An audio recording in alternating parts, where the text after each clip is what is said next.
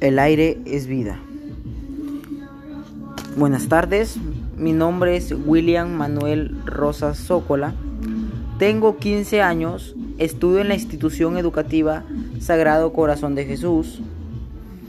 Curso el cuarto grado de secundaria sección B.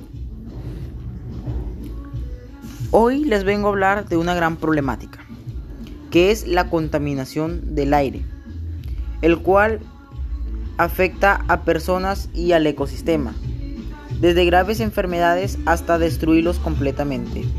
Por eso les brindaremos posibles soluciones. El aire que necesitamos respirar tiene que ser puro. El aire puro es aquel que está libre de componentes extraños. Si el aire se llega a alterar, se considera contaminado.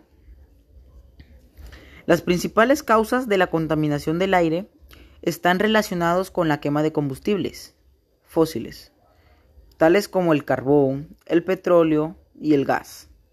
La combustión de estas materias primas se produce en procesos o en el funcionamiento de los sectores industriales y del transporte en carreteras, principalmente. La exposición prolongada al aire contaminado puede tener efectos permanentes en la salud, tales como el envejecimiento acelerado de los pulmones, pérdida de la capacidad pulmonar, menor función pulmonar, desarrollo de enfermedades como asma, bronquitis, enfisema y es muy posible el cáncer de pulmón. Para evitar todo esto, problemas que les puede causar, se les recomienda lo siguiente. No fumar, ya que esto daña y carcome poco a poco los pulmones. Afinen y denle mantenimiento a los vehículos, aunque es más preferible que se transporten en bicicletas o en transportes públicos. Evitar el uso de cohetes artificiales o juegos artificiales. Consumir alimentos orgánicos para evitar la masiva producción de los alimentos procesados, reducir nuestro consumo general, desde simples botellas de plástico hasta electricidad, ¿no?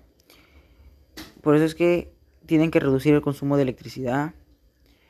También deben plantar pequeñas flores, pequeñas plantitas en sus casas o ponerlas en macetas, ya que éstas absorberán el aire y lo van a purificar, lo cual le brindará a su hogar una casa con aire limpio. Recuerden, reduce, recicla y reutiliza. Debemos tomar conciencia. La contaminación del aire que respiramos ya no es un problema ajeno a nuestra vida. Por lo tanto, debemos comprometernos a tomar las medidas necesarias, empezando desde nuestros hogares, desde nosotros mismos, y ir avanzando poco a poco hasta llegar a la comunidad y así.